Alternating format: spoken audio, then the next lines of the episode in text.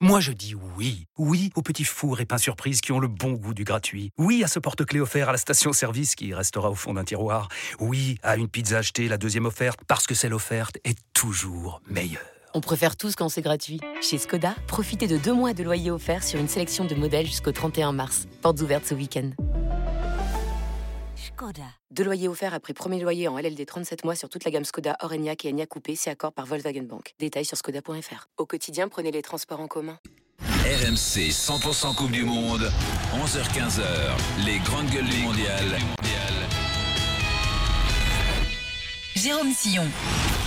Les grandes gueules du mondial du lundi au vendredi, votre nouvelle émission de 11h à 15h sur RMC 100% Coupe du Monde. Vous savez, c'est tout simple, vous allez sur l'appli RMC, vous téléchargez l'appli euh, rouge RMC et puis vous choisissez d'écouter RMC 100% Coupe du Monde. Thomas Desson est là, Loïc Moreau également, Fabien Tosolini des irrésistibles français et Xavier Barret, auteur du guide du mondial. On vous attend au 32-16 touche 9 pour participer à l'émission et puis sur Twitter également avec le hashtag RMC CDM 2022. On a parlé de l'équipe de France, messieurs, place aux autres favoris du mondial. Euh, je vais vous demander de, de, prendre position. Qui va gagner la Coupe du Monde? Alors, avant de vous écouter, avant de votre euh, avis tranché, comme on dit dans l'after, voici l'opinion d'un certain Lionel Messi. Quand on parle des favoris, on dit toujours la même chose pour chaque tournoi. Il y a quelques surprises, mais en général, les grandes équipes sont les favoris. Mais si je dois choisir une équipe au-dessus des autres, je dirais le Brésil, mais aussi la France et l'Angleterre, qui sont un peu au-dessus des autres sélections. Mais une Coupe du Monde est toujours compliquée et tout peut arriver.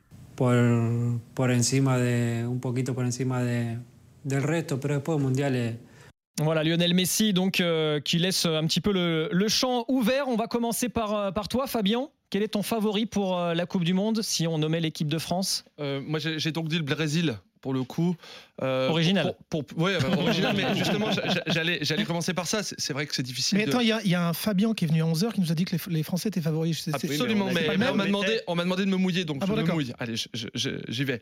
Non, je me, je me disais qu'effectivement, si la France ne gagne pas, ça ne peut, ça ne peut être que le Brésil, pour plusieurs raisons. D'abord parce que euh, on a quand même l'impression que le, la Neymar dépendance est terminée. Il y a vraiment une équipe du Brésil et plus euh, cette dépendance par rapport à, à, Neymar. On voit quand même que Neymar, euh, les matchs qu'il a fait au Paris Saint-Germain, euh, c'est quand même autre chose. Il a même annoncé, je crois, j'ai vu euh, dernièrement qu'il avait mis sa vie de côté que pour, pour la Coupe du Monde. C'est-à-dire qu'il a peut-être arrêté d'aller festoyer pour, pour jouer au football. Ouais, c'est ce qu'a dit Marquinhos, effectivement, qu'il avait mis sa vie de côté. Voilà, sa vie de côté.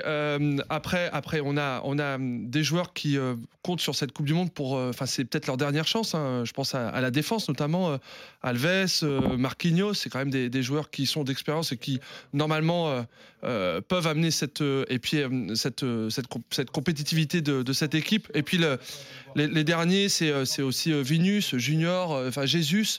Voilà quand même c'est quand même une grosse grosse équipe. Alors je me dis que si la France euh, ne peut pas gagner pour moi ça, ça sera le Brésil. Ouais Bon, le Brésil, Moi, de toute façon. Ils sont euh... toujours favoris, de toute façon. Oui, ils ont toujours ils été favoris. Ils, ont, ils, ont, ils, auraient pu gagner pratiquement toutes les Coupes du Monde, sauf celle de 90 où ils étaient très moyens et celle de 54. Sinon, euh, quand on passe l'histoire de la Coupe du Monde en, en, en revue depuis euh, la, la, Deuxième Guerre mondiale, enfin, la, les, les on prend pas les, les éditions d'avant-guerre, euh, ils auraient pu pratiquement toutes les gagner. Record de participation, 22, numéro 1 du classement FIFA, c'est le seul 5 pays victoires. qui a participé à toutes ouais, les Coupes du Monde. Ouais. Mais par contre, seul. aucune finale depuis 20 ans. Oui, oui, mais bon, après, vous regardez 2006, bon, euh, ils sont sortis par la France, mmh. euh, 1-0.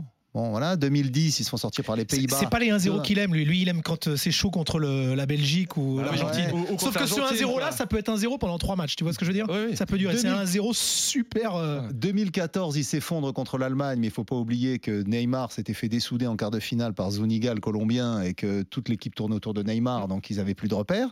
Et 2018, ils se font sortir par la Belgique. Euh, euh, là aussi, euh, bon, à chaque fois, ils sont pas très. Parce que les, les, Brésiliens, ils jouent toujours. Ils arrivent et ils jouent, et ils jouent, et ils jouent. Et donc, face à des équipes européennes très structurées, très organisées, bah, ils se font souvent prendre en contre. Euh, mais en même temps, j'ai pas envie non plus de voir un Brésil qui joue contre nature. Donc, moi, je, je rejoins Fabien sur le fait que le Brésil fait partie des favoris parce qu'ils le sont toujours. Maintenant, il a avancé un argument qui, pour moi, est un contre-argument. C'est l'âge des défenseurs l'âge des défenseurs. Dani Alves, 39 ans. Mm. Thiago Silva, 37 ans. Euh, et il y en a six autres. Donc imagine que eux deux cassent, et c'est possible à cet âge-là, euh, et que par-dessus le marché, ils aient un Eder Militao qui sort les deux pieds en avant, qui prend deux matchs, et que voilà, et ils se retrouvent, ils n'ont plus de remplaçants. Alors, messieurs. Ils n'ont plus de remplaçants. Donc, pour moi, cette défense du Brésil, c'est son point faible. Alors, je voyais Kevin, euh, Kevin Diaz qui se réjouissait. Xavier, je t'interromps parce qu'on arrive bientôt à midi. Il faut que chacun donne son opinion et chacun donne son favori pour la Coupe du Monde. On aura le temps de reparler du Brésil, ne t'inquiète pas. Durant les grandes gueules euh, des mondiales, du mondial, pendant toute la compétition. Euh, je donne la main à Thomas Desson. Thomas, 45 secondes, ton favori du mondial. L'Argentine. parce que ça va se jouer, je pense, cette Coupe du Monde slow pace. Ça va se jouer sur un rythme sénatorial. Par par, rapport à ce que je disais tout à l'heure. Je fais pas mon Alain Gillot-Pétré, mais euh, paix à son âme, différentiel de chaleur, ils vont pouvoir se, poser. Euh, c'est ces longues séquences de passes, ça fait longtemps, ils en ont marre d'être euh, seconds. On, parlait tout à l'heure, il, y a eu des humeurs désastreuses en 2002, en 2006, il y a eu des, crises d'ego. Là, ils sont tous au diapason.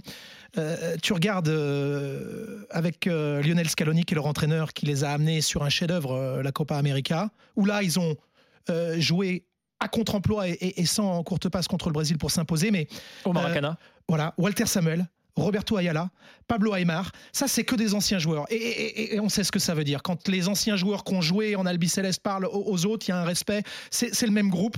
Et puis, ils ont ce blogueur un peu fou, Mathias Mana, qui avait été chargé d'ailleurs d'enquêter euh, sur la France il y a 4 ans euh, comme euh, autre adjoint. Ça s'était pas bien passé. Mais il y a plein de raisons pour lesquelles je pense que là, justement, et il l'a dit, Lionel Messi, oui, il y aura des surprises, mais c'est quand même les grandes nations qui seront au rendez-vous.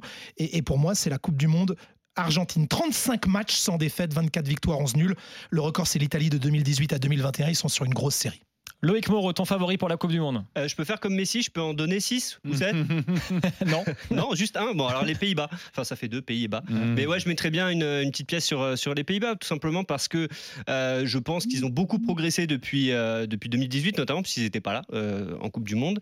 Et, et Louis Van Gaal, alors on aime, on n'aime pas, mais c'est quelqu'un qui a une, une expérience immense de, du haut niveau et surtout en Coupe du Monde. On se souvient de, de son changement de gardien en 2014. Enfin bref, c'est quelqu'un qui, euh, qui sait très bien manager euh, les joueurs et qui a mis en place un système modulable où ils peuvent euh, passer du 4-3-3 facilement, typique des Pays-Bas, à une défense à une défense à 3 avec des pistons qui sont, qui sont plutôt très performants. C'est une équipe jeune, il y a beaucoup de potentiel dans cette équipe avec des profils différents. Je pense à Cody Gakpo par exemple qui est une vraie flèche, tout jeune, qui cartonne cette saison avec le PSV. Il est impliqué dans plus de buts qu'il n'a joué de match. C'est dire à quel point il est en train de tout casser. On peut évoquer aussi Xavi Simons, l'ancien, l'ancien parisien, mais il y a aussi du Wout Verhorst, par exemple, qui a un profil totalement euh, différent de celui de, des attaquants euh, classiques comme Depay. Donc il a beaucoup de cordes à son arc et je pense que c'est cette euh, polyvalence qui va leur permettre d'aller loin et ils ont un groupe très facile en plus. Alors moi je miserais sur le, Portugal, mais à une seule condition, c'est que Cristiano Ronaldo ne joue pas, parce que je pense que les Portugais seront meilleurs sans lui et son ego démesuré. On l'a vu hier soir en match de préparation, 4-0 contre le euh, Nigeria, c'est ça, oui, exactement. Euh, je trouve que ça joue mieux, effectivement, quand Cristiano n'est pas là. Xavier Barré, la parole est pour toi. Alors moi, bon, évidemment, je souhaite la victoire de l'équipe de France, mais bon, s'il faut faire une petite analyse, je dirais l'Angleterre. Pourquoi? Parce que déjà, ils sont vice-champions d'Europe. Euh, ils ont été en demi-finale de la dernière Coupe du Monde. Le groupe est assez stable, même s'il y a eu du renouvellement, puisqu'il n'y a que 12 euh, sur 26 euh, qui, sont, qui étaient en Russie en 2014, en 2018. Donc euh, le, sélectionneur a quand même renouvelé ce groupe. Et, puis, qui se dépêche, hein, parce qu'une fois que ce sera Pochettino, c'est fini. Hein, ouais, ouais, Et puis surtout, ce qu'il ce qu'il faut se rappeler, c'est que souvent on voit qu'en Coupe du Monde arrivent, sont consacrés des équipes qui ont eu des générations qui ont déjà gagné dans les compétitions de jeunes. Et, et là, l'Angleterre a été championne du monde des 20 ans et des 17 ans en 2017. Ils ont été également euh, champions d'Europe l'année suivante. Et donc, euh, ben, ces générations-là, cette accumulation de strates permet d'avoir une équipe A compétitive. C'est ce qui avait fait le succès de l'Espagne euh, au milieu des années 2000. C'est ce qui a fait le succès de la France aussi. Donc là, je pense que c'est peut-être le tour de l'Angleterre avec un ultime argument, c'est que la Coupe du Monde n'a pas lieu en fin de saison où ils arrivent en général rincés parce qu'ils n'ont pas de trêve. Elle est en milieu de saison, ils sont tous, en pleine forme, en tout cas ceux qui ne sont pas blessés. Il y en a peu, il n'y a que Chilwell et, Rhys James qui sont forfaits. Donc c'est une équipe qui, à mon avis, a tous les atouts pour réussir cette fois-ci. Merci Xavier. Allez, petite pause dans les grandes gueules du mondial. Dans un instant, le flash avec euh, toutes les infos du jour. Et puis, euh, on va débattre pendant une heure sur le Qatar. Faut-il boycotter la Coupe du Monde au Qatar? C'est tout de suite dans les grandes gueules du mondial sur RMC 100% Coupe du Monde.